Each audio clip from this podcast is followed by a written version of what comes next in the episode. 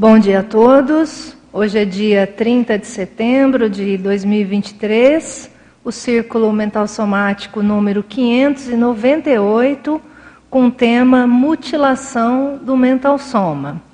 É, inicialmente, esse tema ele foi extraído do manual da, da Proexis, no, no capítulo 33, que fala do tema incompletismo, ou do incomplexes. E ali nesse capítulo do Incomplexes, o professor Valdo apresenta uma listagem, uma listagem ligada para a patologia relacionada a esses processos do incompletismo. Então ele fala da paracicatriz, da fissura, e a letra C, ele chama atenção para mutilação, e ele diz o seguinte: que o incomplexes equivale a uma temporária mutilação do mental soma.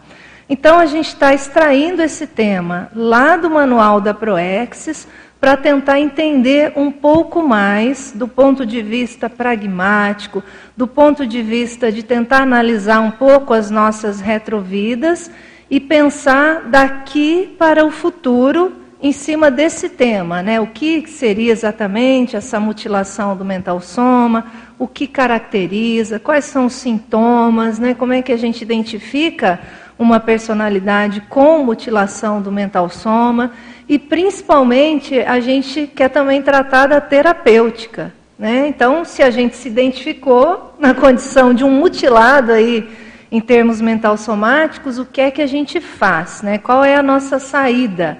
Né, para a gente resolver essa mutilação, como a própria definição diz aqui, é uma, uma mutilação temporária.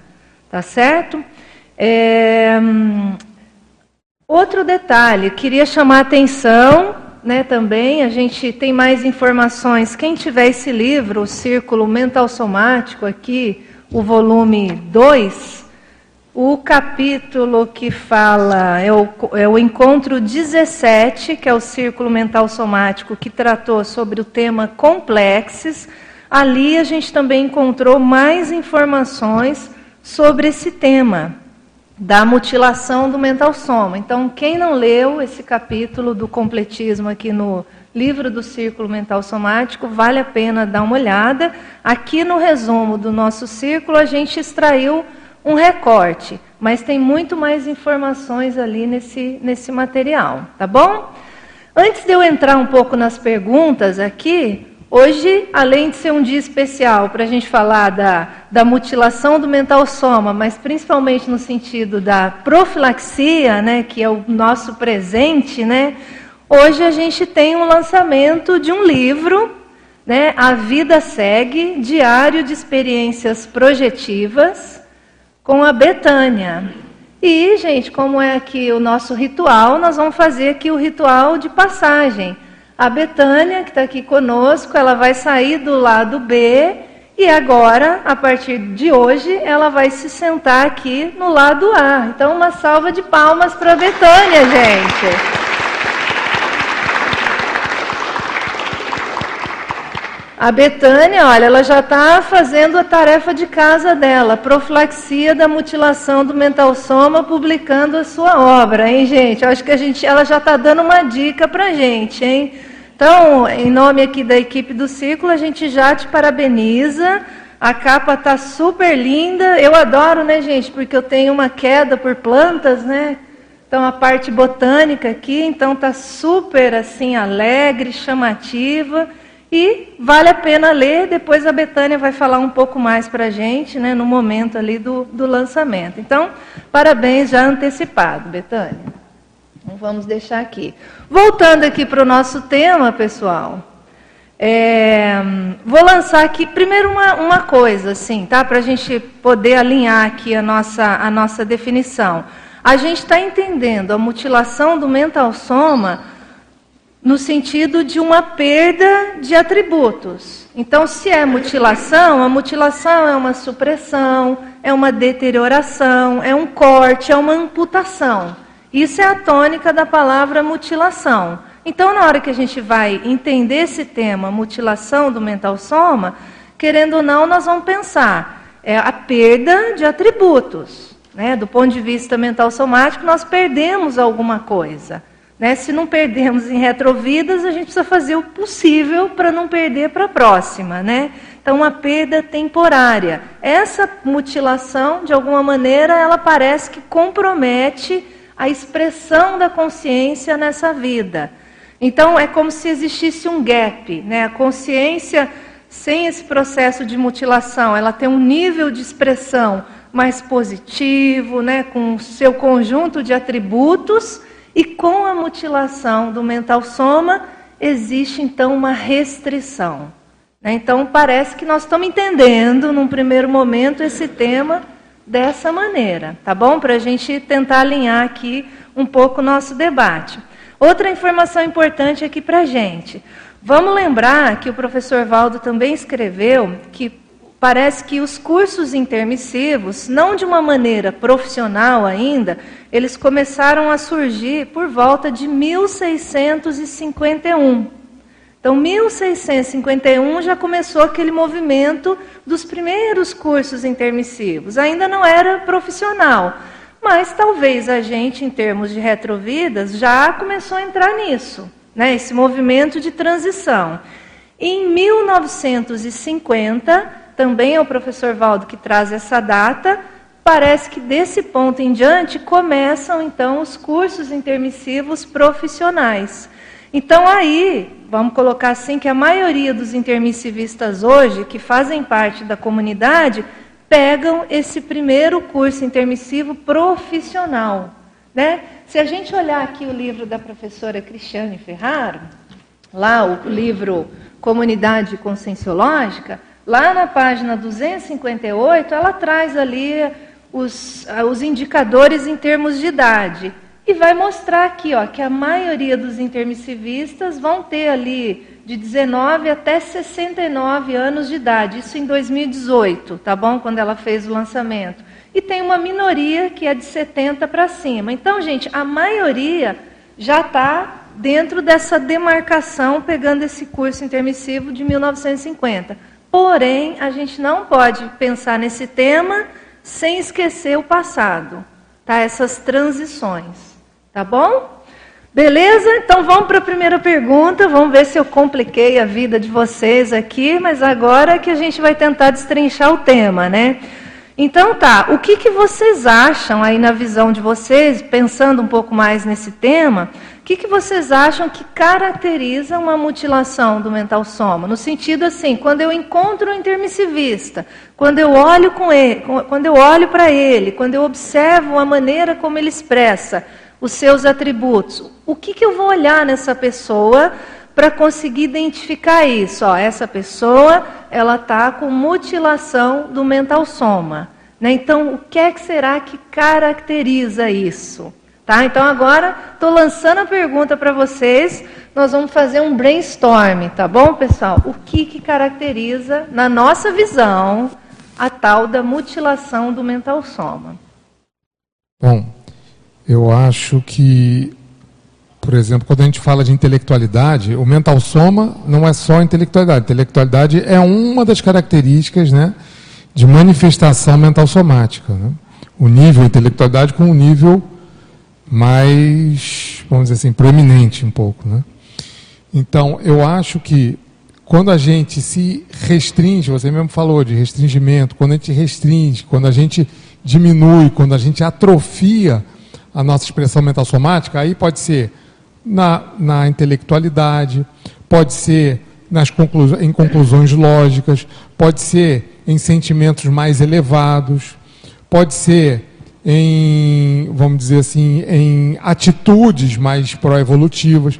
Quando a gente vem, se prepara, fez um curso intermissivo, vem aqui e de alguma maneira é, atrofia isso, sendo consciente ou inconscientemente, ou então se desvia né, do que a gente deveria estar fazendo, para mim, é um tipo de mutilação. É um tipo de restringimento do mental soma. Ou seja, você tem uma, uma, um veículo de manifestação o mais sofisticado que a gente tem, que a gente conhece, né? que ele poderia estar mais longe e ele está andando em, está em, tá em subnível, está sendo subutilizado. Então, uma subutilização do mental soma, em termos amplos mesmo, para mim já caracteriza uma mutilação. E isso, para o intermissivista, é caro, né? Uhum. Então, eu estou anotando aqui. Então, um processo de... Estou anotando assim de maneira genérica, tá? Então, próprio restringimento, João Paulo usou a palavra atrofia, seja dos processos intelectuais, seja a nível dos sentimentos elevados, ou um, uma forma de subutilização do mental soma seria uma forma da gente enxergar que tem mutilação. Miriam? Também ah, quando a pessoa se manifesta né, a partir do subcérebro abdominal. Ela é instintiva, instintual. E também, eu acho que de uma maneira mais sutil, é, quando a pessoa não aplica o novo paradigma, ela ainda traz um paradigma religioso, né? uhum. infiltrado aí no, nos percentuais paradigmáticos que cada um de nós tem, né? Então, o paradigma consciencial ele é novo, ele no curso intermissivo ele foi entendido, aqui ele deve ser aplicado. Mas sempre se insere aí os paradigmas, né? materialistas, religiosos, em algum percentual cada um de nós é, possui. Uhum. Então, eu acho que uma das maneiras é perceber no dia a dia, não estou dizendo isso de uma maneira ampla, é no dia a dia, na maneira que você penseniza. Qual é o paradigma que você realmente está aplicando? Uhum. Show. Bom dia. É, pensando sobre essa pergunta, eu, eu entendo que talvez fosse o caso de dar um passo atrás no sentido de compreender talvez a paranatomia ou parafisiologia desse processo, né? Aí eu não eu não lembro dos termos é, tanto de anatomia quanto de fisiologia, então eu vou tentar falar aqui do meu modo. Mas é, fazendo uma analogia, por exemplo, com os sentidos físicos, né? No caso da visão, a gente tem uma ferramenta que capta, então tem uma função de captar tem outra que é, identifica, outra que processa, outra que interpreta. Então, a gente tem elementos anatômicos uhum. que fazem captação, identificação, interpretação, processamento, e aí o significado. Né? Então, a consciência, a partir disso, dá o significado daquilo que está observando. É, e quando há algum tipo de erro ou mutilação, que é o, o termo utilizado aqui, essa sequência ela é interferida. Uhum. Então, isso altera o significado que a consciência dá para aquilo que ela está observando. Trazendo isso para o mental soma, porque eu dei a analogia da visão, tá certo? Qualquer outro sentido, ou mesmo o próprio mental soma. Se tiver qualquer erro ou mutilação ou problema, tanto na captação, quanto na identificação, quanto no processamento, isso vai interferir no significado que a consciência vai dar para aquilo que ela está interagindo, ou observando, né, ou convivendo. Então eu vejo que, ah, analogamente ao sentido físico, a mutilação do mental soma faz com que a consciência ela é, empregue significados diferentes ou mesmo errados uhum. às situações da vida dela. E aí, concordante com o que a Miriam falou, do ponto de vista do paradigma, talvez uma das, é, das causas dessa, desse grande erro de significado seja o paradigma adotado ou quanto que a consciência interioriza, já interiorizou o paradigma consciencial. Porque no momento que interioriza o paradigma consciencial e compreende com profundidade, vivencia com profundidade, justamente a ótica que vai dar para a vida é outra. Uhum. Né? Então, parodiando aqui o livro que será é, a vida né? segue. A vida segue. Eu acho que a compreensão, né, de que a vida segue, ela também é derivada desse, dessa interiorização do paradigma consciencial. Uhum, bacana. É, Cristóvão, vai lá. É, Bom dia. Então, quando eu, eu, fiquei pensando sobre esse tema, né, a, a, primeira ideia que me veio foi a seguinte: você tem uma amputação, por exemplo, de uma perna, tal, você é, tem uma disfunção. Né, você vai ter uma dificuldade para andar, para fazer uma série de atividades. Então, eu acho que fica mais fácil entender o mental soma em termos de disfunção perda anatômica, né? que é até difícil a gente imaginar isso. Então, num certo sentido, qualquer é, disfunção do mental soma você pode dizer que tem ali um, um problema, uma mini mutilação, mutilação talvez. É, por exemplo, se você não utiliza seu mental som por falta de uso mesmo, é ou não uma mutilação? Eu estou perguntando, né? É, se você deixa de usar os seus potenciais ao máximo dentro do seu nível evolutivo, é uma espécie de mutilação ou só uma disfunção? Ou quando você tem uma, uma patologia mesmo, uma priorismose, por exemplo, mais arraigada, né? aí, aí talvez isso seja uma disfunção mais, mais significativa. Mas eu também estou entendendo o seguinte, que é, conforme colocado no texto, é, aquela pessoa que, por exemplo, teve uma omissão numa vida passada, um vem para essa vida com uma espécie de um estigma, uma, uma coisa mais marcada, ah, então seria uma disfunção mais, mais é, vamos dizer assim, mais, mais intensa. Talvez isso a gente poderia caracterizar não só como uma disfunção, uma disfunção mais, mais importante, significativa, a ponto de mexer no modo de vida da pessoa.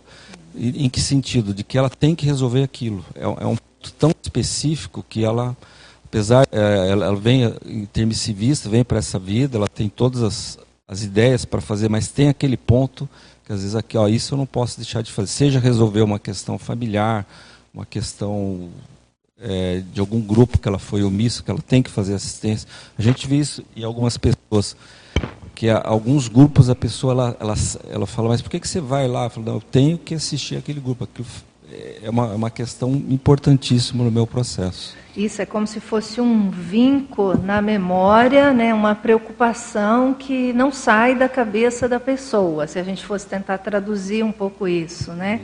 Nessa linha que o Cristóvão está trazendo aqui, até no paper do, do círculo aqui mental somático, o professor Valdo até relata na época. Né? Então, é aquela pessoa que diz: tenho algo para fazer nessa vida. Isso, no entanto, pode pegar todos nós, né? Todos nós vamos pensar, nós temos algo para fazer nessa vida. No entanto, parece que ele chama atenção no sentido de ser algo mais profundo na pessoa, né? Ser algo mais envolvente, ser algo talvez que tome, né, um nível maior de preocupação da cabeça da pessoa para a gente poder caracterizar o problema dessa pessoa é que ela está com mutilação do mental soma. Né? Então, essa, isso que toma a cabeça da pessoa em termos de preocupação já é talvez um movimento de tentar sanar essa mutilação, né? ou como o Cristóvão falou bem, essa disfunção mais intensa. Bacana, vamos lá, Lani. Bom dia. Concordo com tudo que foi falado anteriormente, mas eu queria pegar o viés, Daiane, talvez do desperdício. Uhum. Né? Você falou assim, ah, como é que você caracteriza ou identifica um intermissivista que tem ou está procedendo de alguma forma à mutilação do mental soma, né? Porque ela pode não ser total, acachapante, mas podem ser pequenas é, mutilações que a pessoa vai fazendo.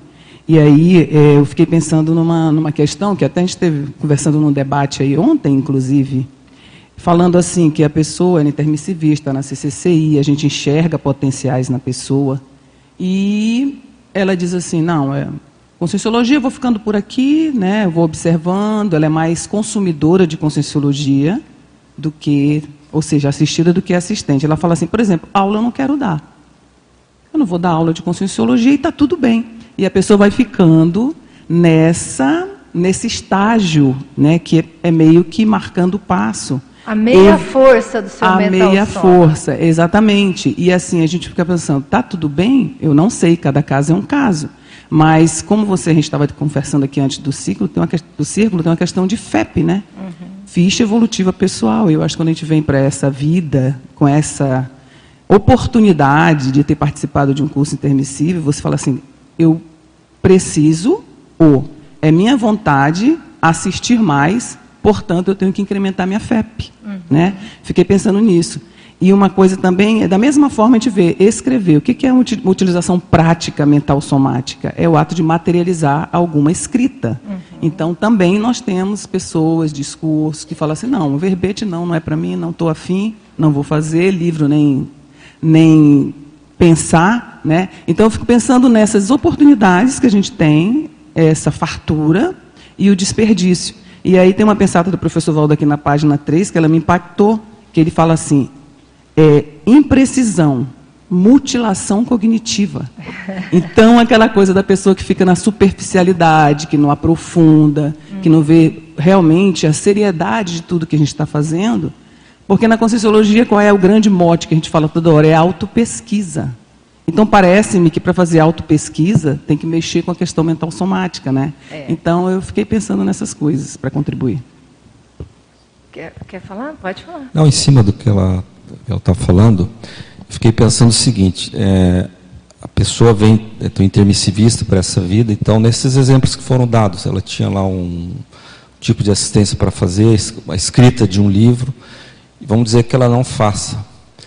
É, então não quer dizer que ela é, seja mutilada, mas que ele esteja no processo de mutilação do mental soma. Isso, isso, isso. E na próxima ressoma, como é que essa consciência vem? Uhum. Né, com todo esse processo de omissão que ela deixou de fazer nessa vida, isso que eu acho que é mais sério. A gente pensar enquanto termissivistas, nós não estamos fazendo em algum nível esse processo, que vai repercutir lá no nosso futuro. Isso, perfeito, perfeito. E também tem aquela questão da, do emocionalismo. É o não parar para pensar, que uhum. comumente a gente diz, né, aquela pessoa não para para pensar no que diz. Eu acho que essa obnubilação mental somática, dando mais destaque para o psicossoma, para, para a instantaneidade, é, para a falta de autorreflexão, realmente não tem reflexão. E isso aí eu acho que caracteriza. Agora, esse hábito ele vai se transformar em processo paragenético. Na próxima ressoma, o, o mental soma não está como deveria, ele está a menor. Uhum. E, e, também eu penso que, de uma maneira geral, existem vários tipos de mutilação em várias áreas e com várias intensidades, gradientes. Uhum. Então, nas próprias é, é, aqui, o professor Valdo fala da imprecisão e de outras coisas, né, que já foi referido, mas ela espraia, até porque nós usamos o mental soma para tudo. Então, em quantas áreas ele está mais prejudicado, em outras menos prejudicado. Agora, é o exercício do emocionalismo, da falta de autorreflexão. Uhum que vai fazer esse mental soma não ter a força e a potência que ele deveria ter, ou não vai ser desenvolvido. Né? Exato.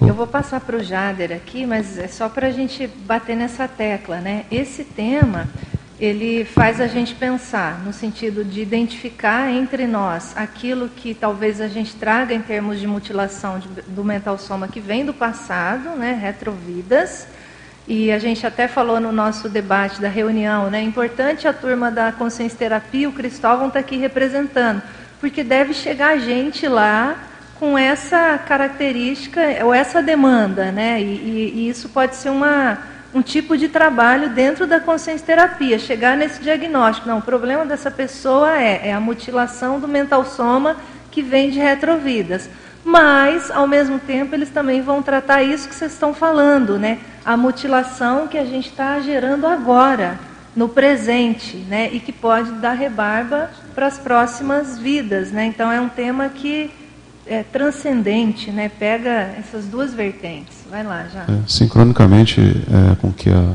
foi falado, eu fiquei pensando muito no, em um estigma emocional, né? Por exemplo, o incompletismo é, ou, ou, de você deixar de fazer algo, né? é, te impacta e te pode levar numa melim. E depois, possivelmente uma melexia. Como é que não vai estar o mental soma ou, ou, o espaço mental dessa consciência numa próxima vida, né? A preocupação dela em relação àquilo que ela deixou de fazer, né? Ou algo realmente que ela experimentou por uma negligência, isso que gerou um, um vínculo, né? Gerou uma uma, uma cicatriz, ou melhor, uma paracicatriz aí no, no psicossoma dela, que vai dificultar o exercício dos atributos mentais somáticos Exato. dela. Então, assim, a gente sabe que o maior uh, uh, tolhedor, né, ou as coisas que tolhem mais a nossa manifestação mental somática são processos emocionais. Uhum. Então, a dificuldade de escrever, ou de se expressar, de falar, né, o exercício do, do, da reflexão, né, da, da a captação de ideias e, consequentemente, você fazer uma inferência a respeito disso, muitas vezes é embotado para um processo emocional. Então, eu fiquei pensando aqui né, na questão da emoção, ou, ou uma, uma, algo que a pessoa que tenha passado que seja traumática, que isso se reflita, venha se refletir até numa vida é, futura. Né? Eu acho que isso cria é, diferentes níveis, como foi dito, de mutilação do mental som. Né? Dependendo sim. de às vezes a pessoa consegue até superar, mas pode ser que a coisa seja tão vincada, tão é, é, patológica, que ela tem uma vida inteira, às vezes muitas vidas, para resolver isso. Né? É, fiquei pensando naquela ideia lá do travão, né? A pessoa às vezes tem aquele travão assim, muito forte, muito intenso, e às vezes ela faz força.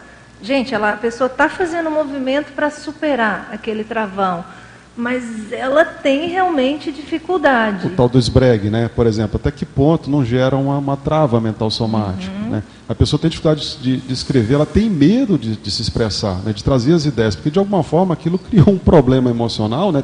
talvez tenha tirado a própria vida né, dela, e talvez é, isso crie uma dificuldade. Porque é, eu estava pensando até no meu próprio caso, né, na, nas dificuldades iniciais de, de escrever e tal. Hoje Talvez isso seja superado. Mas quando a gente começa a pensar no livro, né, no desafio do livro, é, do quanto você tem que se expor, das coisas que você tem que trazer à tona, o exercício, né, esse esforço de, de estudar, de pensar, né, de refletir sobre aquilo que você tem experimentado.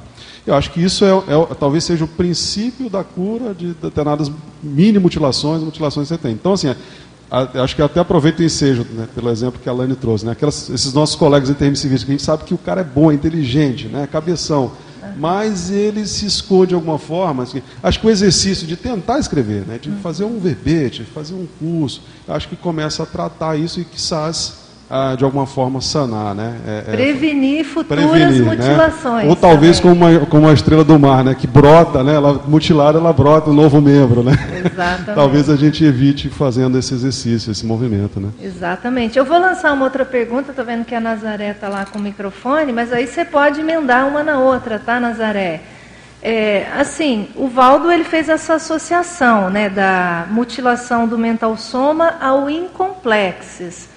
Mas assim, a gente consegue explicar ou entender por que, gente, por que, que ele associa a mutilação do mental soma ao incomplexes? Então, assim, a gente vai partir do princípio que várias coisas podem mutilar o mental soma. Mas por que será que ele trouxe essa síntese do incomplexes? Então, Nazaré, se quiser, você pode responder essa pergunta difícil, tá? Deu bem certinho. Minha... o que eu ia comentar deu bem certinho com essa pergunta. Ó, em primeiro lugar, eu acho que eu tenho essa mutilação do mental soma. Em primeiro lugar, eu acho que eu tenho. Uhum. E relacionada ao incomplexes. E vou dizer por quê. Primeiro que eu acho que eu tenho um esbregue, né? Porque já tinha, assim, inibição antes, mas eu lembro de talentos que eu tinha cognitivos, assim, de associação de ideias muito maior que eu tenho hoje. Uhum. E eu lembro no Greenvex, né, assim, e com a conscienciologia e com a ciência convencional eu era muito mais esperta. Apesar que eu acho que assim o desenvolvimento deu outros talentos, mas eu me lembro muito bem das minhas competências mentais, mentais somáticas. Não é só de intelectualidade, né? Eu percebi aquilo, aquele comentário que o João Paulo fez, que eu concordo, né? Mental soma não é só intelectualidade, mas o mental soma é em geral. E, e, mesmo assim, você pode pegar a minha vida, né? Você vai ver tanto voluntariado, mas está relacionado com a escrita.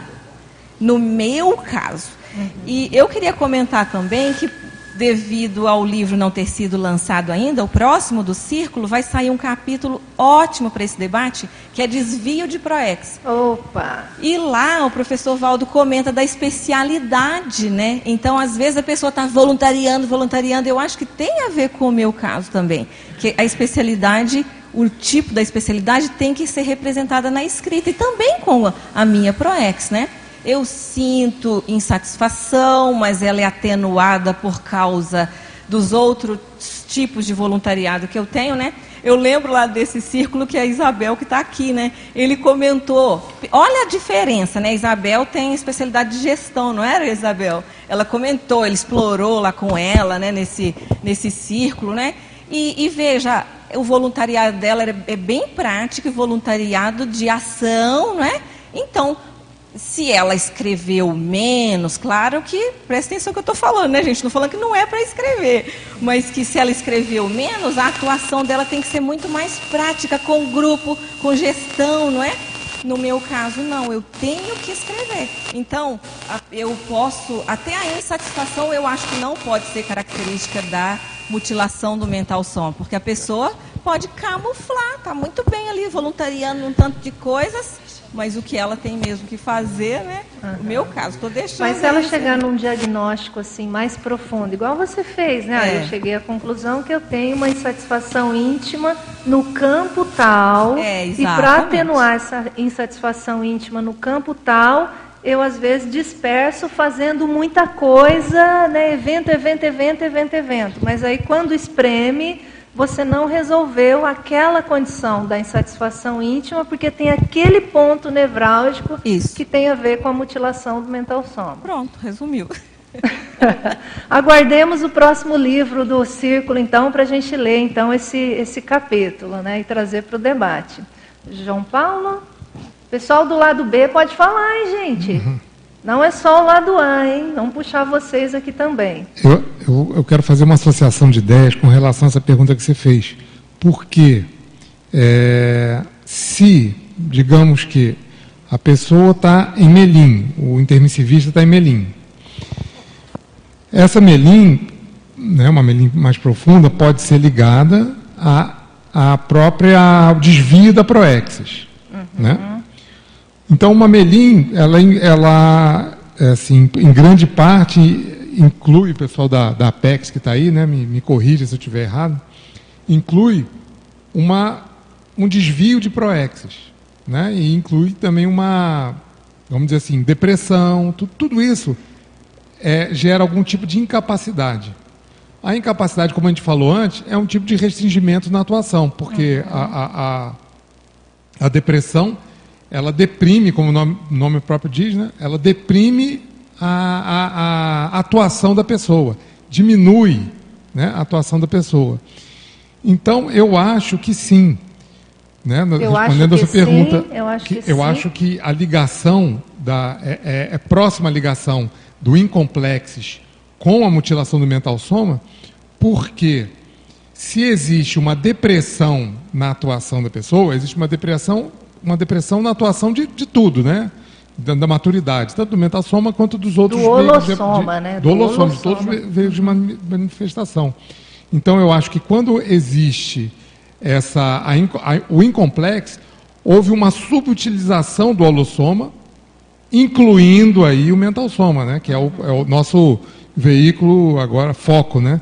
De hoje, né? Então, eu acho que sim, a, que a ligação que ele coloca tem tudo a ver, porque a proexis, não, não existe uma proexis é, puramente psicossomática, uma proexis puramente somática. Ela é holossomática. Se você restringe o mental soma, que é o veículo mais sofisticado da coisa, você está mutilando o mental soma, de certa forma, você está restringindo esse veículo de manifestação, e eu acho que essa ligação é, é inevitável, né? Do incomplexo com a mutilação do mental uma ligação patológica. Né? Uhum. Né? É, Rosa, você quer falar? Deixa eu passar para a Rosa e passo para você. Tá? Depois você. É, eu, pensei, eu pensei numa coisa bem simples, sabe? Assim, ó, que a gente, quando fez, quem tem curso intermissivo, sentou junto ao evoluciólogo e ele fez a técnica da irresistibilidade para a gente pegar o que era melhor para a gente. Uhum. Aí a gente vem, se a gente não completa aquilo, a gente, de alguma maneira, a gente deixou de fazer o que era melhor para a gente. Então, fica, um, de alguma maneira, um buraco na, na mental somática. Né? E uh, essa mental somática, ela pode tem coisas a mais e coisas a menos para superar aqui. Então, eu acho bem complexo, sabe, a gente determinar. Eu não fiz o livro, então eu estou é, mutilando. Eu, eu, é eu um acho elemento, é, né? é um elemento, variável, porque tem né? vários elementos, entendeu? Uhum. E outra coisa, tem uma, um escalonamento de coisas que você precisa de fazer, sabe? Então, assim, em resumo, o problema todo é estruturar na cabeça qual é a PROEX e ir fazendo, né? É, então é isso. Eu acho que o, o, o plano que o evoluciólogo fez e que a gente aceitou é aquele que, que a gente, ao executar aquele plano, ou seja, fazer aquele plano, a gente não teria, em tese, nenhum tipo de mutilação do mental soma, embora a gente jamais, numa vida que primeva, né, é a nossa primeira vida pós-curso intermissivo. Então a gente não vai ter um mental soma de serenão, a gente tem algum tipo de mutilação. De mutilação. Mas assim, é deixar mutilação nesta vida para a qual a gente foi preparada para não ter. Eu penso que seja esse o, o é, que a gente está debatendo agora. Você já está fazendo um recorte, né? É, Dessa vida para frente. É, né? é por causa do incomplexo, sabe? Quando você fala incomplexo, uhum. é o que a gente preparou para fazer aqui e não fez. Uhum. Sabe? Agora a gente ainda vai ter lacuna, porque senão a gente já, já virava serenão e a gente vai levar milênios. Sim. Entendeu? Agora, essa, essa ideia do, do livro, já passo para vocês. Tá? Essa ideia do livro, acho que a gente pode pegar ali na página 4, no resumo, eu fiz questão de colocar assim, algumas, alguns trechos para chamar a atenção para o mental soma. Aí tem um parágrafo ali que é o crescimento, né? Então vai dizer assim, ó, embora sem forma definida, o mental soma cresce constantemente, de algum modo, com a evolução da consciência. Então nós temos que pensar no livro com esse viés. Entende? Então, assim, o livro ele entra como mais um elemento, assim como vários, vários itens, talvez, da Proexis, né, que são cláusulas nossas, vários itens que vão entrar para fazer esse mental soma crescer constantemente. Esse é o ponto. É, eu né? acho o livro, assim, a dica mais inteligente uhum. que o professor Valdo deixou para gente, sabe? Exatamente. Mas eu estou comentando aqui com a Nazaré. A gente faz parte do, do trabalho da revisão desse círculo, né? Eu, então, assim, eu acho que é um trabalho assim, muito difícil e, assim, eu não estou dizendo que vai substituir o livro pessoal, mas é, eu acho que ela está num caminho que ela talvez tenha que conseguir conjugar, sabe, com o livro uhum. pessoal, mas esse livro é de uma responsabilidade imensa. Com porque certeza. são coisas colocadas assim muito sérias, muita coisa novidade que a gente tem, sabe? É, então, assim, eu pessoalmente aprendo demais fazendo uhum. essa revisão. É, a gente tem trazido vários temas aqui no círculo que a gente revisita esses livros e pinça esses elementos. Mas a Nazaré é muito inteligente para ficar só nisso, tá, gente? Vamos deixar assim registrado para todos ouvirem, né? Então a gente aguarda os livros específicos da Nazaré. É, Cristóvão, o Marcelo vai trazer perguntas, aí você emenda nas respostas e o seu comentário, tá? Bom, Vamos lá, Marcelo. Então tem o chat está bastante movimentado, tem bastante gente parabenizando tanto o tema do círculo quanto da publicação que será é, colocada hoje. Então uh, temos cinco perguntas aqui. vou fazer uma do Eduardo Dória. E quais são os, os desafios dos neointermissivistas com mutilação do mental soma, que ressomam hoje em plena ebulição da Reurbex, que vemos hoje com tantas regressões de todos os tipos? Como podemos ajudá-los? Eu vou lançar para o Cristóvão. Ele é lá da é consciência terapia, ele está aqui para isso, gente.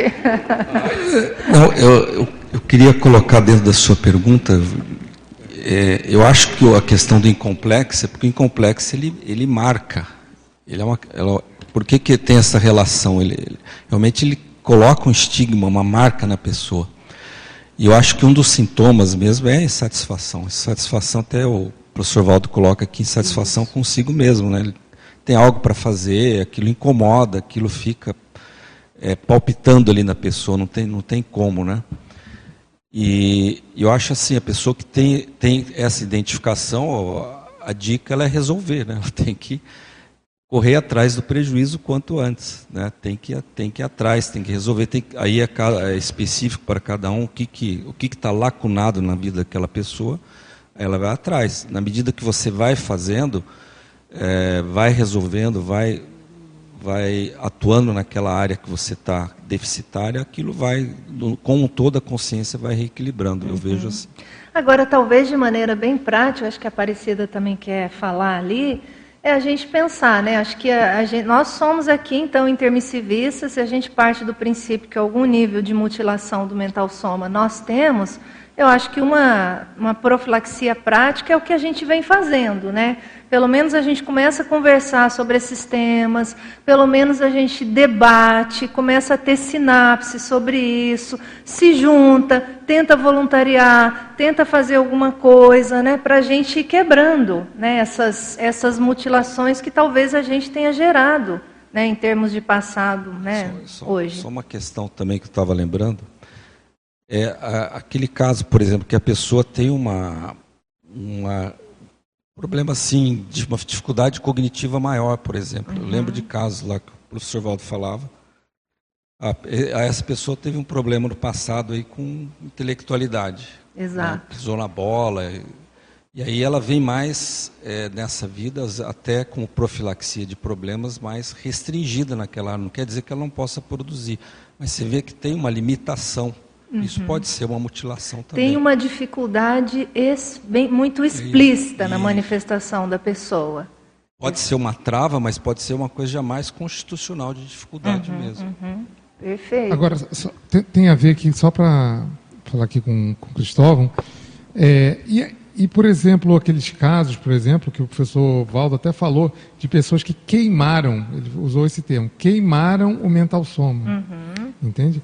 Que eu não sei se é exatamente uma um sinônimo, né? Uhum. Mas é justamente isso que está falando, né? Ou seja, é, não é só a subutilização, é o mau uso do mental soma. Isso, exatamente. A gente até tinha colocado uma pergunta, né? O quanto que a intenção errada, errônea na utilização dos seus atributos mentais somáticos pode gerar uma futura mutilação. Então, acho que vai exatamente nessa linha mesmo, né? Que vocês estão trazendo.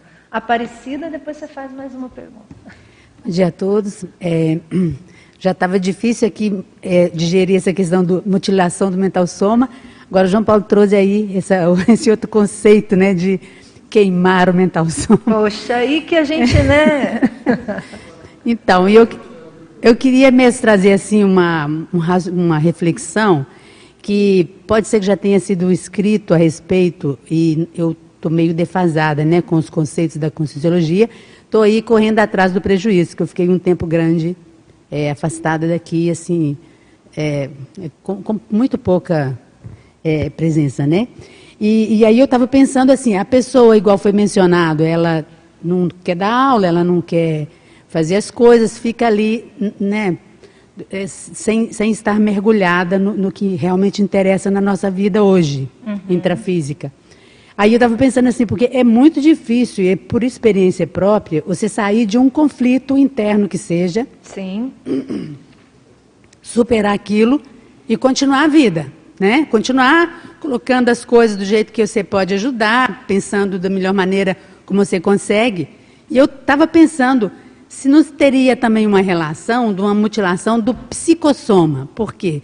Os, esses dois corpos, né, o psicossoma e o mental soma, eles eles permanecem em vidas após vida, como a gente estuda e, e tem as experiências pessoais aqui. Então, pode ser que uma pessoa tenha uma dificuldade psicossomática e não mental somática, e ela então regride. Porque um, um, um, algo que é muito marcante nas emoções da gente é, eu penso que também pode fazer um, um estrago assim uhum. e, e, relacionar sim, com isso. Sim, eu acho que sim, Aparecida. É só a gente pensar, né? A mutilação ela é, vamos dizer assim, do holossoma. Então você vai ter a pessoa que vai ter uma mutilação é no corpo físico dela, o cérebro dela está comprometido. Entende? Aí você pode pensar em mutilações para os demais veículos. A pessoa sofre um acidente, bate aqui a região da testa ela vai mutilar aqui a parte somática, mas o frontochakra dela fica comprometido também. Então, veja, pega o veículo do energossoma, entende? Pega um chakra. Então, assim, as mutilações é óbvio que a gente tem que pensar holossomaticamente. Mas por que o mental soma?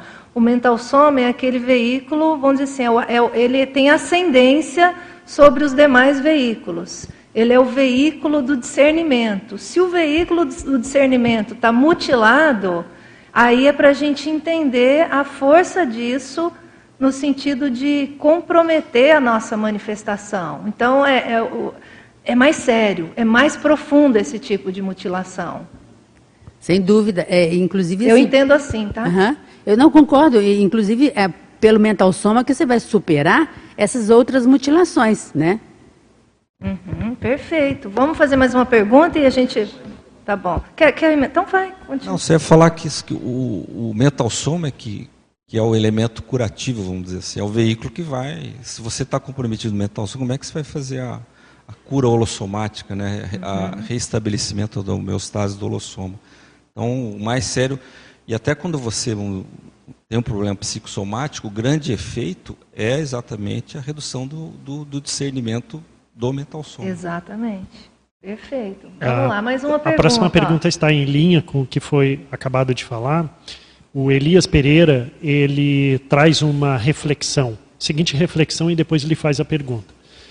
O hábito da reflexão elevada, da concentração mental e do estudo sereno, constante, sucessivo e dirigido para assuntos avançados e não mundanos, desenvolve o mental soma da consciência? Poderiam comentar essa citação? O que vocês acham? Eu acho que sim, mas, mas alguém quer comentar mais alguma coisa? A gente estava até conversando aqui, a Miriam e eu, sobre, sobre isso, porque uma coisa é você, é, a leitura, a revisão, né, como foi falado, que é uma atividade intelectual, lembrando que intelectualidade não é mental somática pura, mental, intelectualidade é uma parte de, de, né, dos atributos, das características. A gente, tá, a gente é, revisar, ler, estudar, é, Debater. buscar, debater. É, debater ainda já coloco em outra classificação, mas a gente simplesmente absorver conhecimento ainda é uma atividade intelectual mais passiva. A escrita e a produção do conhecimento, aí sim é uma atividade intelectual mais ativa. Então, eu acho que tem uma grande, grande diferença nisso. Eu vejo até pessoas, tem pessoas que eu tenho muita admiração pela erudição, pelo conhecimento, pelas conclusões lógicas, que, hum, entretanto, essa pessoa, essas pessoas, né, têm déficits na, na escrita, que, que é a produção do conhecimento, mas a retenção de conhecimento e até é, é, é, conclusões lógicas, desen- desencadeamento de, de ideias, é ótimo. Só que ainda é uma intelectualidade mais passiva do que ativa. Não, e a PROEX, o princípio da PROEX é retribuição. Né? Então, se, se a gente faz essa associação do incomplex com a mutilação do mental soma e princ- os princípios da PROEX, é na linha da retribuição. Quanto mais você vai na linha da retribuição, mais você está mexendo com o seu mental soma e menos você contribui para a mutilação. Ou você Uma- soluciona né, o A problema. minha pergunta seria: será que a atividade prioritariamente passiva, intelectual, já não é uma mutilação do mental soma? Se ficar só nisso? Boa pergunta. Eu tenho só um comentário.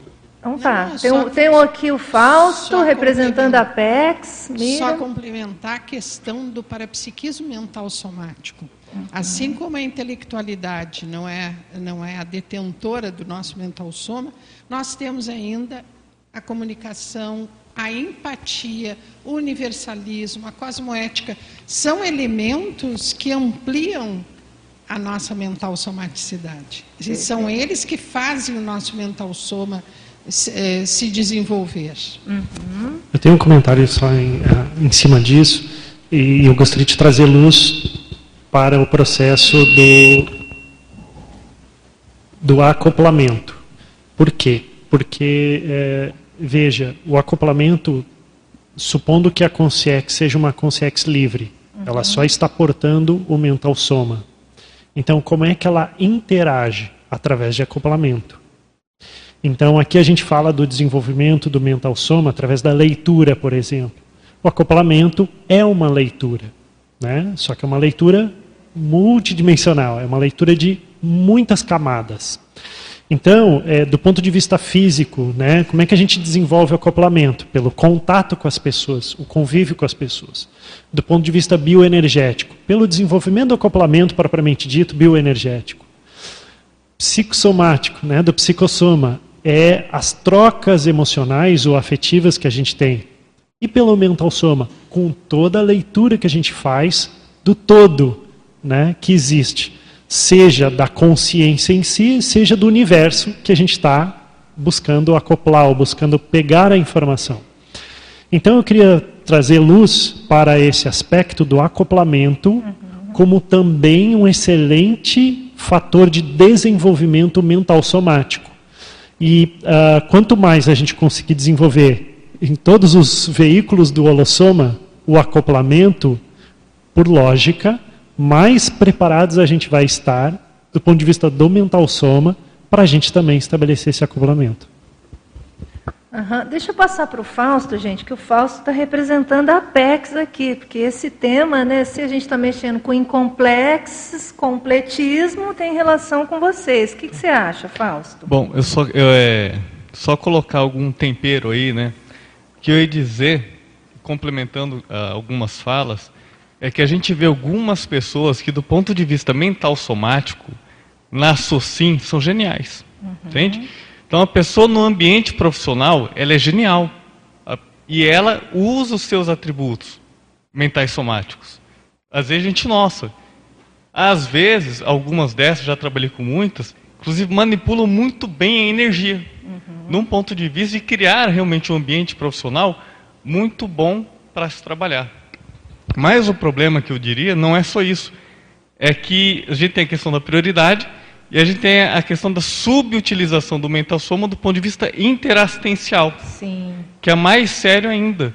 Uhum. Porque lá, retomando um pouco atrás, com o evoluciólogo, vamos dizer assim, nós estabelecemos um contrato. Uhum. Não é? E contratos devem ser cumpridos. Esse é o maior problema. Se eu hoje estabeleço um contrato na SOCIM com um fornecedor, com qualquer pessoa, e eu não cumpro, eu já, eu já me sinto mal. A gente se sente mal pra caramba, não é? Olha, estabeleci um contrato de trabalho com um pasculinho, não cumpri. Fala, cara, se eu encontro ele do outro lado, cara, pô, vou ficar meio ruim com esse cara. Agora, vamos imaginar, eu estabeleci um contrato que eu não cumpri, e aí eu tenho esse vazio existencial, não é? E isso é paradoxal, porque eu sei que eu tenho que fazer, eu não faço, Aí eu vou entrando, como o João Paulo disse, nas minhas incapacidades, depressão, vem esse rolo compressor, e aí tem os desvios, tem uma série de coisas, porque aí a gente tem o problema também da prioridade. Uhum, né? Uhum. Problema da vida humana, eu vejo que a gente muitas vezes não consegue equilibrar essas áreas da vida, subutiliza algumas, leva outras à ociosidade e a gente não consegue levar direito tudo isso. E esse contrato que a gente fez, ele vai ficando para escanteio. E aí o que, que é o desvio? O desvio a gente parou o carro no meio da jornada, não é? E deixou de fazer. Chega um determinado momento, a gente retoma essa, essa viagem, vamos dizer assim. Eu tenho que ir daqui para São Paulo, parei no acostamento. Só que não dá tempo, eu não tenho mais o tempo que eu tinha para andar até São Paulo. Por quê? Porque eu encurto, fiquei 20 anos parado. Uhum. E aí como que a gente faz nesse caso? Não é? A gente tenta retomar e aí tem essas todas essas variáveis. Mas aí eu ia dizer, né, é, só, só, fechando, né, é, essa mutilação, ela leva uma ociosidade, ela leva uma atrofia é, né, do mental soma até certo ponto, uhum. e isso de algum, de algum jeito é, é um, é um baita de um quebra-cabeça. Não tem solução, né? A gente tem que tatear. Mas o problema é prioridade. E aí vem na ação, a gente tem que fazer. Não adianta, outro não vai fazer pela gente. Mas talvez a prioridade já seja no sentido da profilaxia, né, dessa mutilação, você não acha? Eu acho assim. Ou a falta de prioridade foi a, uma das causas. O problema é que é a prioridade que eu vejo interassistencial naquilo que só eu posso fazer da minha uhum. singularidade, que é da minha proexis. Uhum. E aí, ao invés de eu fazer, eu vou trabalhar, workaholic, entende? Ou eu vou fazer outra coisa. E aí, essa prioridade, porque só eu tenho que fazer. E tem a ver com o que a, a, a Nazaré, Nazaré falou. falou. Tem a ver com a especialidade. Uhum. Se eu não uhum. sei qual é a minha especialidade, não adianta, sabe? Aí a pessoa voluntaria numa IC, depois voluntaria em outra. Depois ela, ela não se encontra. Uhum. E aí tem a ausência da autopesquisa, do autoconhecimento. E aí ela fica tateando, fica igual uma barata tonta, tateando, não, não se encontra. E quanto mais ela demora, pior é.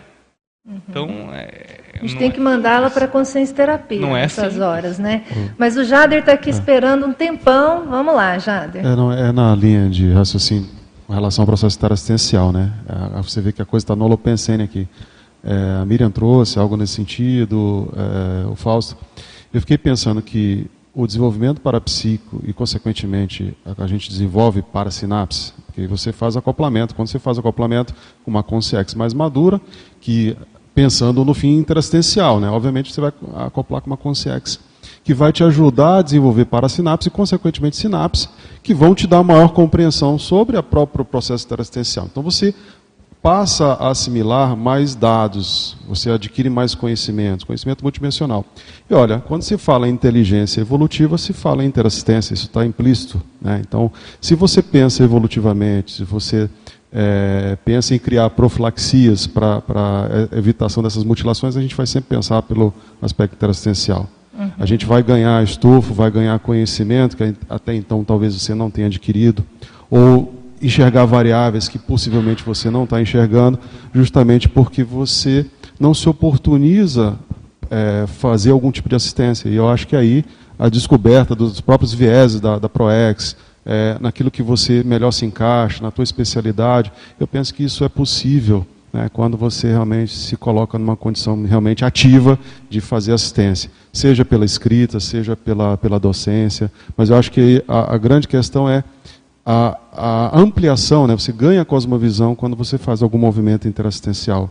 Isso, obviamente, acaba é, evitando que você, de alguma forma, continue mutilando o teu mental soma. Né? Uhum. Né? Pensando Agora, o professor Valdo fez essa, estabeleceu essa relação talvez mais direta né, entre a, o incomplexes e a mutilação do mental soma. A minha pergunta é, sim, para vocês, é, além do incomplexes, do incompletismo, que a gente já entendeu que é um fator gerador de mutilação do mental soma, quais outros elementos ou quais outros fatores podem gerar mutilação do mental soma? Então, saindo do incomplexo. O incomplexo, para mim, é uma síntese. O que mais que pode gerar mutilação do mental soma? Silêncio total aqui na plateia. Vai lá, João, vamos, nos ajuda aí, João. Alô, alô. Não sei se eu vou ajudar. Eu estava fazendo uma analogia para me entender com o cérebro físico. Então, a princípio, a pessoa nasce com cérebro físico funcional. Uhum. E daí, dependendo o que ela consumir, ela pode ir mutilando o seu cérebro. Então, se ela consumir muita bebida alcoólica, chega uma hora que algumas sinapses elas vão o espaço. E a pessoa vai mutilando o seu cérebro físico. Uhum. A, mesma, a mesma coisa, se ela é viciada em videogame, ela vai poluindo o cérebro, só daquela sinapse ali para jogar videogame. A drogadição também. Existem maus hábitos somáticos que também podem uh, criar eventos, como um AVC, como um infarto cerebral, que a pessoa fica mutilada cerebralmente, depois não se expressa bem. Uhum. Levando agora para o mental soma, e daí a socinha ela é patológica e tem todos os idiotismos culturais, eu acho que o consumo excessivo do, dos idiotismos culturais, eles vão mutilando o nosso mental soma. Uhum. E daí a gente tem vários holopecenes que são predominantes: a religião, belicismo, a monarquia, o poder, até aqui nesse, nesse paper aqui, o professor Valdo fala muito sobre cronêmica, né? Então, a pessoa que dessoma antes, a princípio, tem a ver com o processo bélico do passado, que ainda hoje ela é bucha de canhão se ela dessomar antes dos 50 anos de idade, está aqui dentro, né? Isso. Então, eu acho que, fazendo uma analogia, mental soma e o cérebro como órgão, eu imagino isso. A gente pode consumir muita coisa ruim, que é uma droga para o mental soma e a gente vai mutilando ele. Às vezes dá para recuperar, fazendo uma analogia com o cérebro, e às vezes não dá. Às vezes a pessoa usa tanta substância química que a partir de determinada data a pessoa vai ser meia pessoa, né? Uhum. Ou um zumbi, ou qualquer coisa, né? Eu acho que dá para fazer uma analogia com o mental soma também. Perfeito. Vou passar lá para cima, depois para cá. Vamos lá? Vê se ligou aí para ela. A Aparecida vai te ajudar, que a Aparecida. A Aparecida já domina esse Eu acho que foi. Funcionou aí. Bom dia, gente. É, só completando a parte do, do nosso amigo ali embaixo, é, o cérebro ele consome 20, 30% de toda a energia do nosso corpo, né? Então, a questão do, dessa, dessa mutilação que vocês falaram, eu não eu não estou aqui a par do, do, dos nomes que vocês dão, tá? Mas eu vou Mas falar do meu vontade, jeito. é. Então, levando em consideração que a, a pergunta que você fez, as, essas, essas mutilações elas são feitas também a partir do, da, da maneira que a gente internaliza essa energia, ah, no sentido de dos traumas que a gente carrega, dos, dos paradigmas, e sejam ele pela, pela questão é, familiar, social, independente, é, as dores que a gente carrega, na verdade, né? E se a gente fica muito nessa condição de, da minha dor, do, do que eu preciso fazer para amenizar essa dor, eu não saio de mim na, na questão consciência, né, que é de olhar para fora e ver o que eu posso fazer além né, de sentir aquela dor, de ficar é, tentando me nutrir energeticamente falando. É, quando Não, tá excelente o, seu comentário. Quando é, eu coloco consciência sobre as coisas que eu vivo, sobre ah, os paradigmas que eu carrego, eu consigo, é, de certo modo, é, intervir, né, entender por que, que eles estão eles estão funcionando daquela maneira e nesse nesse degrau de consciência eu consigo saná-lo sem precisar é, externalizar aquilo como, por exemplo, deixar de fazer as coisas que eu poderia fazer para crescer e para ajudar o, o, externo, né, que no caso o mundo lá fora, é, deixar mais, mais, mais, deixa eu ver, deixa eu colocar o, Não, fica à vontade. Eu já anotei aqui, ó, traumas não resolvidos, processos Sim. de autovitimizações, tentando fazer uma Exatamente. em cima do que você trouxe. Tá É, perfeito. isso. E quando eu eh, pego parte de meditação, de, de coisas nesse estilo, para poder me entender, eu consigo colocar o melhor de mim para o mundo. E muitas pessoas, elas ficam pautadas nessa dor e esquece né, que lá fora, esse mental soma, ele me mostra as possibilidades que, eu tenho de evoluir, de crescer. Né?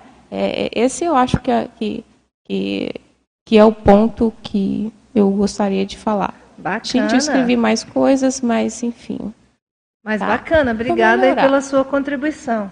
É, eu queria, eu achei boa a colocação dele. Eu queria dar um exemplo. É, mas antes, assim, é difícil você desassociar do incomplexo porque as outras causas também vão levar ao incomplexo. Né? Então, tem uma associação direta. Mas, por exemplo, na, na consciência terapia, a gente, em termos até de prognóstico, quando a pessoa usou droga por muito tempo, a gente já já é, já vê que o prognóstico proexológico daquela consciência é ruim, Uhum. né? É, porque já compromete em algum nível, né, o cérebro do ponto de vista cognitivo e compromete o mental soma. Então a gente não pode generalizar todos os casos, mas é, a gente avalia aqueles casos que já teve um consumo de droga, um processo mais mais exacerbado, isso compromete a manifestação mental somática e todo, todo a- o, o processo daquela consciência nessa vida. Uhum, perfeito. Então você vê o, o quão sério é isso, né, em termos de mutilação. É que a gente pode sair do nosso universo em termos de mutilação do mental soma. Uma coisa é o recorte dos intermissivistas. Outra coisa é quando você olha para a mutilação do mental soma em termos de sociedade. Né? Então a, a coisa ela é muito séria mesmo. Né? Então esse é um tema que abarca todo mundo. Vai lá, Marcelo. É, eh, sobre a causa, um, um dos aspectos que eu vejo é a questão da recim, no caso, a falta de Uhum. A recim. falta. É, eu tenho aí 30 anos de voluntariado, então eu observo, tanto no meu caso particular, momentos que eu é, poderia ter feito mais recém, momentos da vida que poderia ter feito mais recém, e isso ter acelerado a minha maturidade. Uhum. É, e vejo porção de casos de pessoas muito melhores do que eu é, e que ficaram pelo caminho no sentido de que conheceram a conscienciologia, não fizeram recém necessária e saíram, né? E aí de todas as, de toda sorte, né? De, de perfil de pessoas, é, intermissivistas, brilhantes, tal. Então o que que acontece? Eu entendo que a recém é um, é um, é um trabalho é, que deve ser levado a sério por toda a vida. E isso acelera a nossa evolução de modo absurdo, porque é, o nível de oportunidade que a gente tem nessa vida, né, nessa atual vida, é, a gente nunca teve antes. Né? Essa semana eu estava refletindo, tá? Se a gente voltar 200 anos no passado, o tempo útil de vida, a gente teria aí talvez uns 20 anos de tempo útil de vida, considerando né, a capacidade de vida que a gente tinha na época, né? Uhum. Uh, e atualmente o nível de comunicação, de acesso à informação, de convívio com as pessoas, de debate, de fricção mental somática, né? Esse debate que a gente tem aqui hoje, isso a gente não tinha no passado. Então, assim, a capacidade que a gente tem de multiplicar as coisas que a gente faz é, é incomparável com apenas 200 anos atrás, por exemplo. Então, uh, eu acho que a recim é um aspecto que, que não só já interferiu na nossa vida atual, na minha vida atual, Sim. bem como eu vejo que uma série de compassageiros evolutivos aqui, eu vi que interferiu e ainda interfere. Eu acho que ela merece ser levada muito a sério por todo mundo para que a gente evite, no sentido de evitar mutilações, mutilações mental somáticas. Futuras, futuras, né? Daiane, só um adendo do que ele falou ali. Nesse sentido, eu acho que a mini dissidência pode ser um grande fator causal aí de, de mutilação. mutilação. Perfeito. Vamos anotar isso aqui, bem lembrado. Lani? É, tá na linha do que, inclusive, que o Marcelo falou, você, você falou assim, né, que o, o Valdo afirma né, que o, incompleti, o incomplex atinge diretamente a mental somaticidade. Né? E aí você falou, isso a gente já entendeu, né? Você falou aí. Mas o que, que mais tem com relação a isso? Eu vejo que uma, uma das questões é, são os mini incompletismos, porque é muito difícil você sair desse incomplexo de uma vez por toda. Mas e os mini incompletismos que a gente vai tendo? Né? Por exemplo, a valorização de um trafar ou a banalização de um trafar, né? e também a não utilização dos trafores para nós sairmos desses mini incompletismos. Então, cada dia que você faz qualquer coisa diferente é uma vitória. Uhum. É um mini completismo que, ao final, você pode chegar ali a, a ser completista e estar tá com essa mental somaticidade mais ali avançada, né?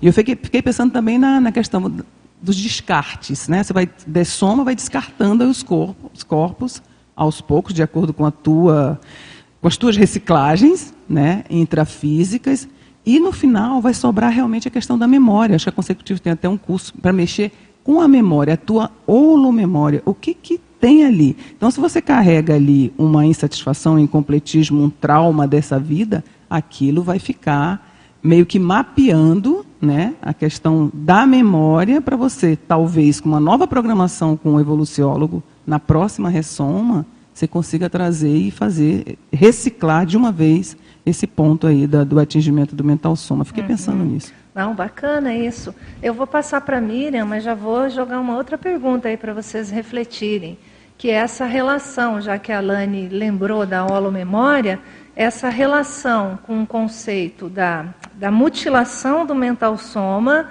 com o conceito da, do esbregue intermissivo. Né, que relação que a gente faz entre esses dois temas? Né? Tem diferença, tem semelhança, eles estão juntos? Como é que vocês pensam isso, esses dois temas? Mas antes de responder essa pergunta, eu só queria voltar àquela questão inicial, que para mim existe uma palavra que sintetiza tudo, que é a irreflexão. Irreflexão. E não é por nada que a pensenologia é de primeira ordem das especialidades da conscienciologia. Então, a, a pensenidade, ela diz tudo, porque ela é o norte, o orientador das ações. Uhum. Ações envolvem escolhas. De uma maneira é, até cotidiana, nós vivemos de escolhas, nós escolhemos a todo momento. Se o mental soma é o, campo, é o corpo do discernimento, é aquele que nos direciona para o certo e para o errado, ele é necessário para qualquer tipo de escolha. Aí entram os paradoxos, as incoerências pessoais uhum. e os erros que vão é, aumentando. Né? Então, a, a irreflexão ela traz a irracionalidade. E essa irracionalidade, ela passa pelo processo da vontade, da volição, que é a nossa matéria-prima de, de vivência, não só enquanto consi, mas como consciex. A consciência é a sua vontade, né? É, existe um, um, uma ordem pensada do professor Valdo que é um segundo de irreflexão ou, ou é, de irracionalidade ou de loucura, agora já não lembro, são séculos de interprisão, são uhum. séculos de recomposição. Então, temos que refletir, ponderar, sopesar, analisar, uhum. sintetizar. Não é por nada que a conscienciologia nos obriga a técnicas fantásticas: detalhismo, circularidade, análise, síntese, reflex... a técnica da reflexão de cinco horas. Uhum. Eu acho que essa é o suprassumo do desenvolvimento mental somático. É, e a gente pode pensar nesses séculos de interprisão, qual que é o impacto em termos de mutilação mental somática? Mental né? somática. Agora, em relação ao SBREG, é, o SBREG tem a ver com a Melex. A Melex foi gerada por uma Melim, né? É, tudo está interconectado. Então, se existe uma Melex se nós estamos já revisitando as nossas escolhas, as nossas decisões e tivemos que receber um esbregue, obviamente, ele cria um vínculo no indivíduo. Eu, eu penso que o nosso mega paravinco ele tem a ver com a profilaxia do nosso processo pessoal, uhum. seja no processo da recim, das nossas escolhas, das nossas fugas, ou desvios, ou irreflexões. Então, o mega paravinco ele deve dizer muito dessa relação entre o esbregue e a mutilação mental uhum. somática. A, a Melissa quer falar aqui, mas você acha, Miriam, que, a, que o fato da pessoa já passar pelo esbregue um dos elementos seria, em função dela já estar tá mutilando esse mental soma dela, e o esbregue é aquele ponto, falar, escuta, olha isso aqui. É a febre, né? Já que foi feita tanta analogia com o corpo, é a febre, olha, 40 uhum. graus. Daqui não, não dá para subir mais. Então é o, é o alerta, uhum. é aquele aviso de amigo, né? De uhum. para amigo. Bom, uhum. então a pessoa já chega com mega paravinco decorrente desse esbregue, uhum, dessa paratares. Uhum. E com isso, obviamente, ela vai ressomar com aquela sensação, uma percepção íntima que tem algo que ela não pode fazer. É, Para mim, ela funciona como uma vacina. A pessoa já nasce vacinada. Né? E a mesologia não, lógico, ela vai atuar, mas ela já não vai ter tanta força, porque a pessoa já tem aquele alerta interno. Bacana. Melissa? Então, daí quando tu perguntou lá a primeira, fez a primeira pergunta, né? O que, que a gente, olhando uma pessoa, a gente identifica é, se teve tem é o se tem a mutilação, mutilação, ou não, né? Eu conseguia pensar assim, peraí, mas primeiro a gente tem que saber o que causou. Daí eu pensei na questão do esbregue. Ah, o esbregue pode ser uma coisa que causou. Mas aí, assim, dentro da minha cabeça, do que eu uhum. entendo de esbregue, é uma coisa positiva. Isso. Porque, é, caso já conhecido nosso aqui, né?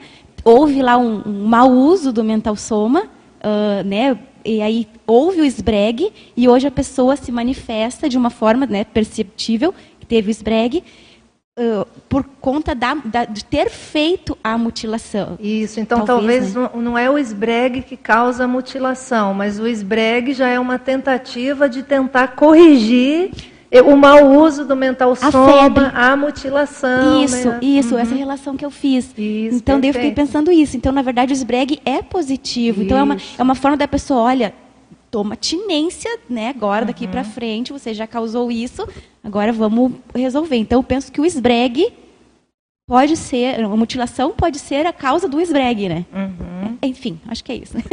Isso aí, eu, eu, penso também que a mutilação do mental soma pode ser uma das causas do esbregue intermissivo. Porque a, é, já, é aquela coisa, né? Os evoluciólogos estão vendo ali a potencialidade da consciência, o que ela pode fazer em termos de assistência, o quanto ela pode retribuir, o quanto que ela pode ajudar a humanidade, mas ela está sentada em cima do pote de ouro e não faz nada com isso, né? Ou vem, vem destruindo seu mental soma que pode levar a consciência para um próximo nível evolutivo. Então vem ali a, o aviso, a vacina dos colegas evoluciólogos, falar, amiguinho, presta atenção. Então aí o impacto daquilo, daquela informação pode gerar uma certa contenção na pessoa hoje.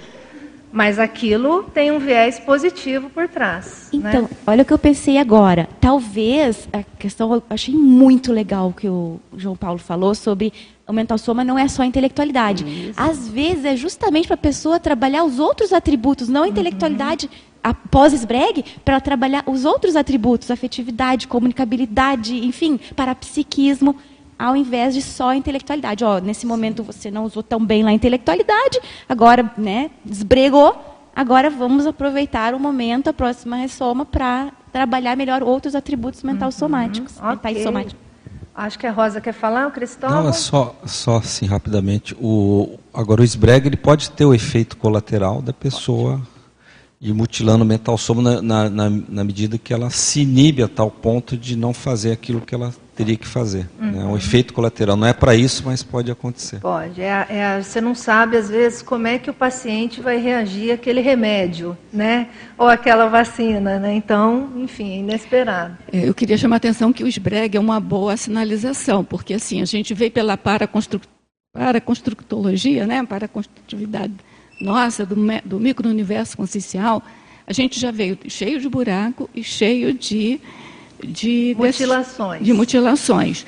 Então eu penso, sim, eu estou pensando, eu não tenho assim nenhuma informação exata, mas eu imagino que o evoluciólogo, quando senta e faz algum tipo de, desse tipo né, de, de esbregue, ele já avaliou aonde é que seria o nó dali desenvolver todo o resto, entendeu? Uhum, uhum. Então a pessoa que, te, que tem rememoração desses breg, ela tem uma, um trunfo na mão. Porque se ela for por ali, ela é capaz de, de, de superar, na minha avaliação, né? ela, ela vai no caminho mais otimizador que ela tem. Porque a, a gente, na paraconstrutura, a gente vem do vírus ou seria não. Então a gente está construindo o nosso micro-universo. A gente tem lacunas naturais da evolução. Mas tem também o que, tá, que eu estou entendendo que a gente está tratando aqui, mutilação, é uma coisa que a gente já conquistou tá, e, e, e, deu uma, um pé para trás. Né? Então, é, eu acho que esse, quem tem é, rememoração de algum esbregue tem uma, um, um trunfo mesmo, uhum. sabe, na mão. Sim, sim. Agora a gente está caminhando para o final, que hoje a gente tem um lançamento aí do livro da Betânia, mas eu acho que a gente não pode sair daqui sem falar sobre a profilaxia, porque a gente pode chegar à conclusão, e talvez esse seja um consenso, de que algum nível de mutilação do mental soma, talvez todos nós tenhamos. Algum percentual, seja num ponto, no outro, maior grau ou menor grau. Talvez a gente saia com esse consenso daqui. Porém, a gente também vai sair com um consenso que está todo mundo vindo aí de um curso intermissivo profissional e na direção de um completismo.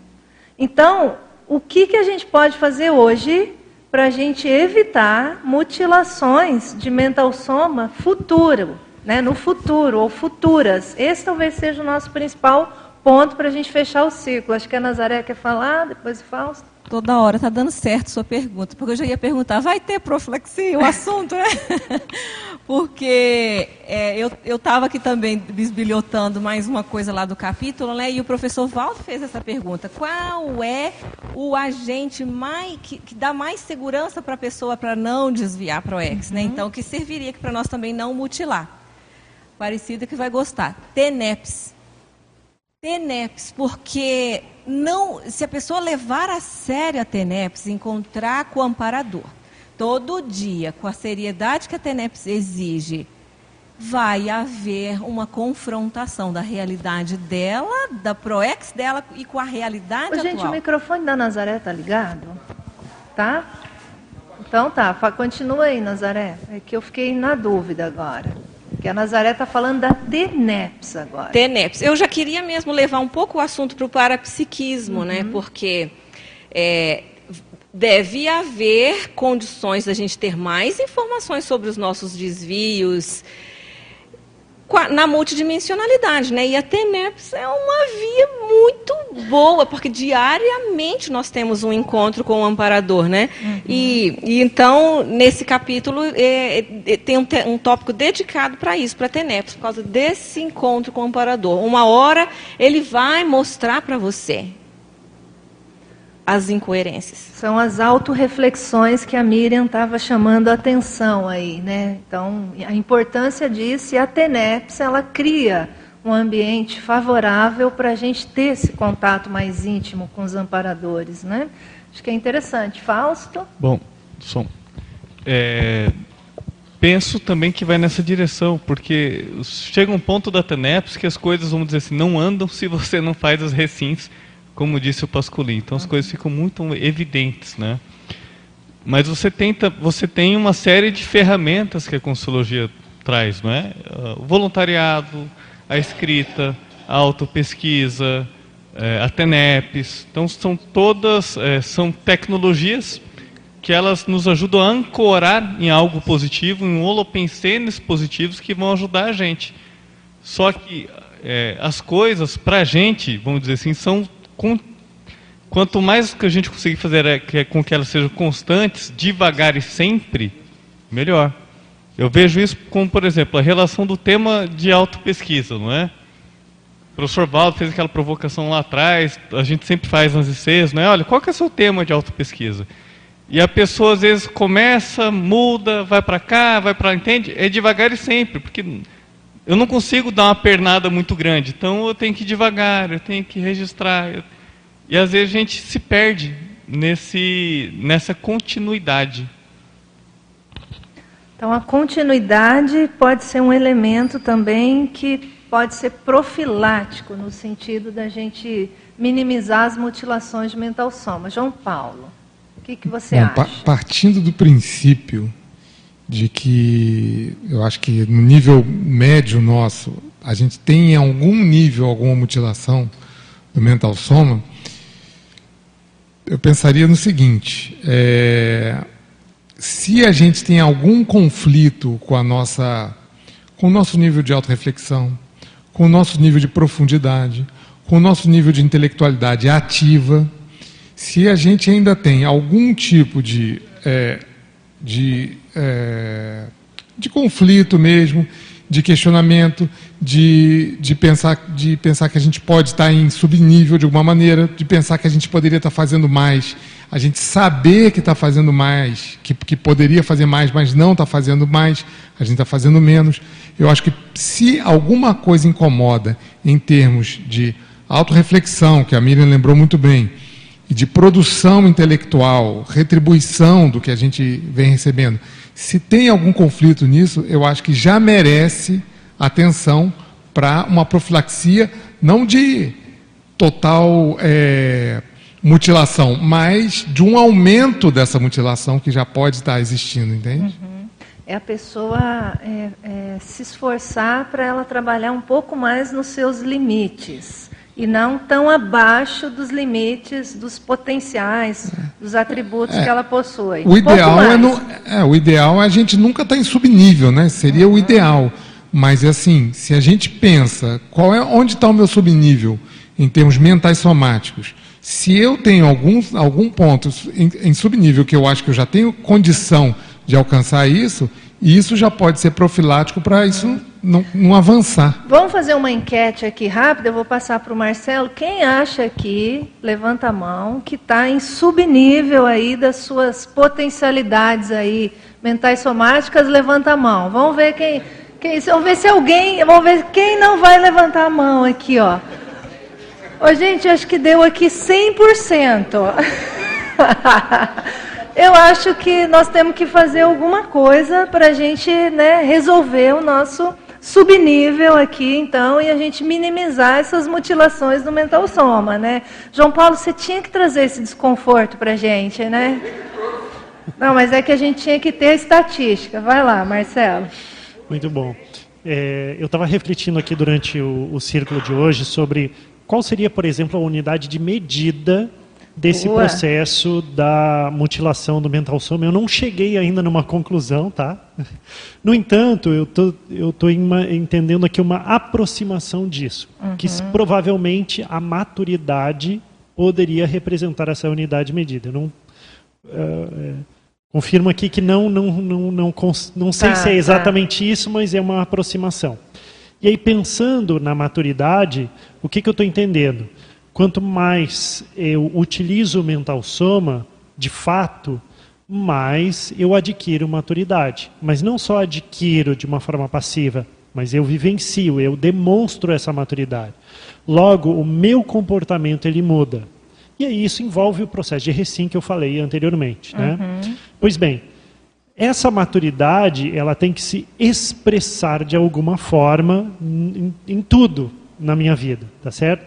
E eu acho que talvez, e aí eu pensando na minha vida, pensando cá com meus botões, o que é que eu estou deixando de ser mais maduro? Né? Essa é uma reflexão que eu comecei a fazer. Tá, beleza, é, com tudo que eu conheço de Conscienciologia, o que, que eu estou deixando de ser maduro? O que está faltando na minha expressão cotidiana, do dia a dia, daquilo que eu já compreendi e que não estou expressando a maturidade devida, a maturidade consciencial, para além da maturidade física, né? Uhum. Então acho que essa é uma reflexão interessante de ser feita. Para a gente pensar em termos de, a gente está no caminho de uma Como? superação já, Isso, né? e aí pensando na sua pergunta da profilaxia, isso envolve a profilaxia, porque uhum. se eu estou uhum. pensando sempre, tá, beleza, eu estou expressando a minha real maturidade consciencial, neste momento? Sim ou não? Eu acho que é uma boa é, é, reflexão para a profilaxia, porque daí eu posso é, é, é apresentar algo melhor. E eu, uh, lembrando aqui das técnicas que eu utilizei já na minha vida, eu utilizei uma, vou destacar uma técnica que para mim sempre serviu muito bem, é, nos momentos de maior conflito da vida, eu busquei pensar, uh, e que eu não sabia como solucionar, eu busquei fazer a seguinte reflexão: eu vou me colocar para cinco anos à frente, e eu, com cinco anos à frente, muito provavelmente eu vou, eu vou ter mais maturidade, mais cosmoética. Aí eu, cinco anos à frente, eu olho para esse momento agora e tento ver como que o Marcelo, cinco anos à frente, com mais maturidade cosmoética, olharia e resolveria essa situação de agora. Uhum. E isso eu sempre consegui encontrar a solução. Então eu vejo que a maturidade, mais uma vez, ela pode ser um elemento de diferenciação aí da sua reflexão para a profilaxia. Profilaxia. Cristóvão, que nós vamos tudo aparecer lá na consciência terapia, Isso. Cristóvão. vamos aprender todos com todos. É. O, eu acho assim, a, a, em síntese é você ser completista, né? É. Mas é, uma questão que eu vejo aí que vários falaram é você de fato você tem que não pode mediocrizar a sua vida, tem que estar no máximo dos seus potenciais. Eu acho que uma questão prática, né, eu estou dizendo assim, não, não é fácil, mas prática, que a gente não falou aqui, é a questão da desperdicidade. Então, para você realmente ser completista, ter essa meta é, é, é prático, é factível, não é simples, mas é essa meta da desperticidade. Uhum. Que se alinha até com o que o Marcelo falou da maturidade consciencial, né? Acho que é até uma forma de expressão dessa maturidade, né? Pessoal, a gente já vai dar início ali a, ao lançamento, acho que o pessoal já vai se posicionar, mas queria fazer aqui um merchandise para vocês. Saiu aqui o Jornal da Aracê, ó, Jornal da Aracê completa 20 anos. Gente, está bem bacana. Eles fizeram aqui prints dos jornais, aqui a história da Aracê em 80 capítulos. Bem bacana isso, então vale a pena dar uma olhada. Realmente é, é um esforço da equipe em fazer isso e eles vão contando a história da Aracê. Então, bem bacana esse, esse material. O outro convite que eu queria fazer para vocês é sobre o curso Autopesquisa para Psica e Seriexes. Então, é um curso que vai acontecer de 11 a 12 de novembro, é pela Consecutivos. A ideia é que a gente explore alguns povos da antiguidade, como por exemplo os mesopotâmicos, os hindus, os egípcios, os hebreus, druidas, chineses e os gregos, no sentido da pessoa entender como é que esses grupos funcionavam do ponto de vista parapsíquico e a gente tentar estudar as nossas raízes parapsíquicas. Então fica o convite, quem mora fora de Foz pode fazer o curso online, mas quem mora aqui em Foz do Iguaçu pode fazer o curso presencial. Então é pela consecutivos. Mas eu vou passar a palavra aqui, porque a gente tem um momento solene aqui com o lançamento do livro. Passo a palavra então para a equipe de Editares. Olá, bom dia a todos. Então a gente veio para fazer o lançamento do livro A Vida Segue da autora Betânia Ferreira de Abreu. É uma satisfação enorme, né? A Editar está apresentando hoje para a CCCI um novo autor da conscienciologia. O livro da Betânia é, tem como subtítulo Diários de Experiências Projetivas. Então, nele vocês vão encontrar um livro com 144 experiências projetivas. Cada uma dessas experiências, além de contar ali, né, o que aconteceu na história e o relato, a autora depois contextualiza e traz inúmeros conceitos da conscienciologia. O livro se divide em quatro grandes partes. Ela vai falar, num primeiro momento, sobre o começo das experiências dela, depois, projeções assistenciais seriadas, e dentro desta, desse tópico, que é o maior tópico do livro, ela fala bastante em hospital extrafísico e toda a questão assistencial das projeções. Num terceiro momento, numa parte do livro, ela fala sobre uma fazenda, fazenda babilônica, e a quarta, de volta ao passado. Então, todos eles vocês vão encontrar aí várias experiências, um livro muito rico, muito detalhado, fruto aí de vários anos que a autora está nos prestigiando. A autora, né, então vou passar e convidar ela, ela é professora de conscienciologia e voluntária do IPC desde 2014. Atualmente é responsável, dentro do Centro Educacional do IPC Brasília, pela área do técnico científico. Então, Betânia.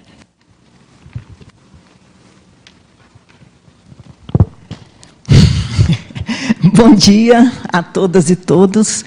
É muito difícil para mim expressar a satisfação que eu tenho de estar aqui hoje no tertuliário e poder compartilhar com vocês todos esse momento tão esperado e tão especial para mim.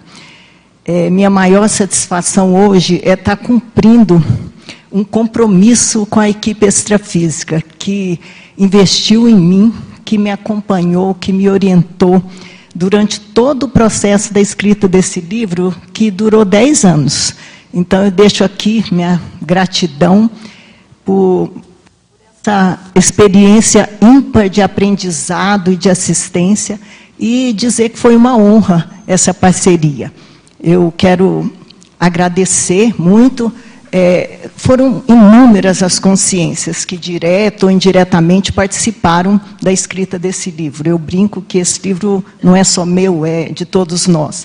Então, eu poderia passar a manhã inteira aqui enumerando essas pessoas, mas eu quero agradecer, em especial, toda a equipe da Editares, que me acolheu, me orientou, me é, com revisões. A primeira pessoa que me acolheu dentro da Editares foi a professora, a professora Eliana Manfroy, depois a professora Lani Galdino e depois a professora Cristina Elvangler. Agradecer a todos os revisores, tem alguns deles aqui hoje, fico muito feliz, que tiveram um trabalho danado, né, gente? Porque é uma obra robusta, né? Muito difícil transformar aqueles registros que eu fazia na madrugada nesse livro. Então, eu agradeço a todos. E, de maneira especial, agradeço a minha editora dessa obra, a Carolina, e, além de agradecer, dizer que partilhar esse momento com ela, esse momento também é dela. Né? A gente teve bastante trabalho para chegar até aqui. Né? Eu quero também é, agradecer a equipe dos meus como passageiros evolutivos do IPC Brasília, que hoje está representada aqui pela Helena, nossa mais nova voluntária, né? agradecer muito. Eu vou citar alguns amigos e, em nome deles, eu agradeço todos os outros. Sim, o professor Luiz Cláudio Rezende, de Anápolis, o professor Leonardo Rodrigues, que foram meus foram, não são meus amparadores intrafísicos. O professor Leonardo, infelizmente, hoje com a professora Maris não pôde estar aqui presente, mas foi ele que me ajudou a dar corpo a essa obra. Sim, agradecer minhas amigas raríssimas, Sandra Melo, a Silda Driz e a Vera Hoffman, que me acompanharam, foram amigas, revisoras, parceiras mesmo, desde os primeiros registros né, que começaram lá atrás e agradecer também todo o apoio da minha família, que me ajudou muito. Eu quero agradecer, um agradecimento especial para a professora Beatriz Ceia, que fez a tradução desse livro para o espanhol. O livro está quase pronto, né, Carol? Vai sair. Essa é uma alegria à parte, gente, porque, e uma homenagem ao aparador poliglota que começou a me ensinar espanhol no extrafísico. Eu posso dizer que eu comecei a estudar espanhol nas experiências extrafísicas. E meu próximo desafio é poder falar de Consciologia em espanhol, quizás na Espanha. Né? Então, é um agradecimento. Eu quero agradecer meus filhos, que foram meu esteio durante esse período. E todo mundo está falando da capa bonita do livro, né? A capa e todo o projeto gráfico, que eu considero primoroso, foi feito pelo meu filho mais velho, o Virgílio Neto. Então, é uma alegria, né? gratidão e alegria por ter as energias dele também aqui nesse trabalho. É, eu acho que essa capa bonita é um mimo energético para os leitores, né? posso considerar assim. É, a primeira pessoa que leu esse livro, ainda quase pronto, impresso na, numa impressora caseira, foi uma das minhas irmãs, muito querida, que me acompanhou e me incentivou, talvez, como ela dizia, minha maior fã. E ela só falava no lançamento desse livro. E na época a gente não sabia, mas hoje eu penso que ela, tá, que ela leu esse livro se preparando para a Dessoma, que ocorreu logo depois. Então, hoje ela né, vai assistir de camarote né, da para plateia. Eu deixo aqui meu agradecimento para ela. E o meu agradecimento mais especial, como não poderia deixar de ser, para o Márcio, que foi meu esposo, e agradecer a parceria que ultrapassou os limites da dimensão intrafísica e sem a qual essa obra não seria possível. Quando vocês lerem, né, vocês vão compreender. Então, gratidão pela convivialidade, pelo amor, pelo carinho nesses anos todos. Eu posso dizer que esse não foi um trabalho fácil. No verbete que eu estou escrevendo, eu falo do falso glamour do projetor, né, que as pessoas acham que tem um, um glamour né, em ter projeção. É, eu tive que ter uma disciplina muito grande, porque eu passei três anos fazendo registro projeciográficos. Eu dormia todos os dias, deitava às nove horas da noite, saía do corpo, voltava, escrevia, escrevia, escrevia, morta de sono, dormia de novo, tinha outra projeção, voltava, escrevia, escrevia até o dia amanhecer. E passava o dia transcrevendo aqueles registros, estudando, pesquisando. E quando eu comecei a fazer esses registros projeciográficos, foi no dia 23 de dezembro de 2012, 21 dias depois da dessoma precoce e totalmente inesperada do meu esposo. E nessa época, meus conhecimentos, conhecimentos que eu tinha sobre a multidimensionalidade vinham dos estudos no Espiritismo que eu tinha feito junto com ele. Quando eu comecei a ter essas projeções, uma atrás da outra, eu não entendia nada. E estava vivendo um momento muito difícil. Ou, sem a maturidade, os conhecimentos que eu tenho hoje, eu tenho que confessar que eu tive muita dificuldade para lidar com o luto. É, foi, foi muito difícil para mim. Então, e aconteceu tudo ao mesmo tempo. É, depois, por uma série de sincronicidades, todo o processo desse livro foi marcado por muitas sincronicidades. Vocês vão ver no livro, né, tantas que, que dá até para espantar. Eu conheci a Conscienciologia através do amigo que eu já citei, amigo do meu esposo, eu conhecia apenas de vista, que era a única pessoa em Anápolis, que é a minha cidade, que estudava Conscienciologia. E ele foi me fazer uma visita de pêsamo, por insistência dessa minha irmã, e me explicou tudo, as vivências que eu estava tendo. E eu fiquei muito aliviada de ver que tinha um monte de gente séria estudando e pesquisando essas, essas vivências que eu estava tendo. E aí a gente começou a estudar, estudei avidamente, comecei a ler o Projeciologia, comecei e nunca parei, porque já estou lendo pela terceira vez. E ficava impactada de encontrar no, no, ali naquele livro tudo, a explicação técnica, tudo para as vivências que eu tinha. Então a coisa aconteceu mais ou menos ao contrário. Eu tinha as experiências e depois ia pesquisar. Eu estudei muito, eu tive que aprender a trabalhar energia, eu nem sabia que existia corpo energético, para ter um mínimo de né, domínio energético. Eu fiz inúmeros cursos da Consciologia, e um ano e meio depois eu era professora, palestrante, itinerante e tudo mais. Mas essa não foi a parte mais difícil desse trabalho. Eu tive, posso dizer assim, minha vida virada do avesso, de um momento para outro.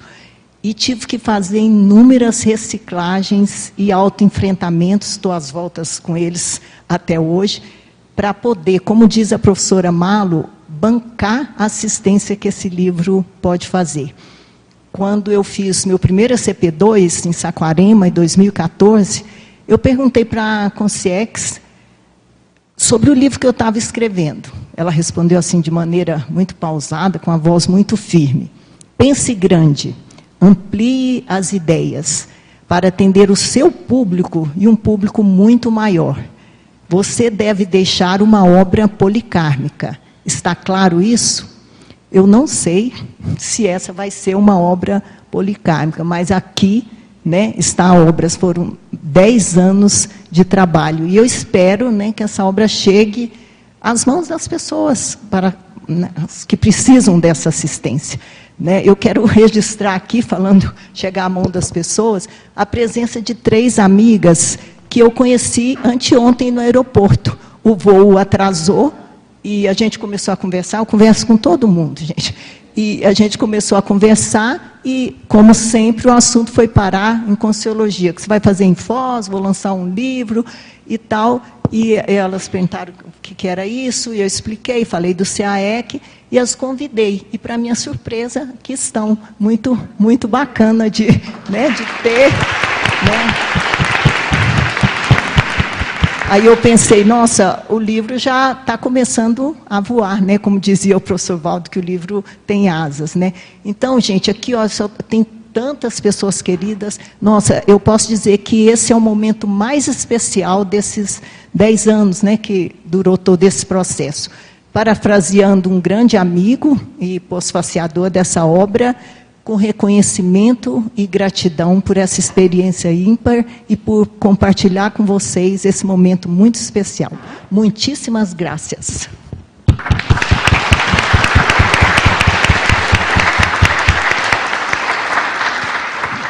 É, eu acho que deu para ver a energia da Betânia e como esse livro está muito especial. Então a gente quer uh, convidar todos. A Betânia vai estar tá ali embaixo, autografando. E para isso a gente tem dois mimos. O primeiro mimo é para ela. Uma caneta, né, para fazer o autógrafo como autora da editada. Gente, isso é muito chique, né? Eu vou reconhecer. Obrigada, querida. Parabéns, Betânia. E um segundo mimo, que é o mimo da autora a autora reservou uma quantidade de exemplares e vai estar tá, vai tá agraciando todo mundo que está aqui no tertuliário, na saída, para receber um livro. Tá? Então, a gente é o mimo da autora para todos vocês. Da e... autora e da editada. Então, muito obrigada Uhul. a todos.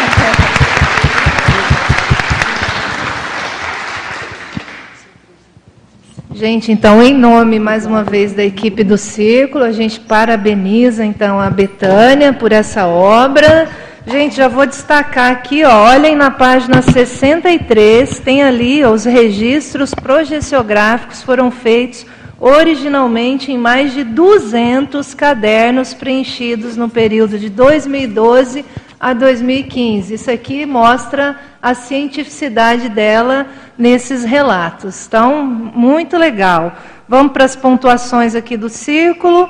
Hoje foram 95 espectadores simultâneos, 300 acessos, 41 presentes e 16 autores. Então, muito obrigada aí a todos e a gente convida sempre para vocês participarem dos próximos círculos, tá? Um abraço a todos.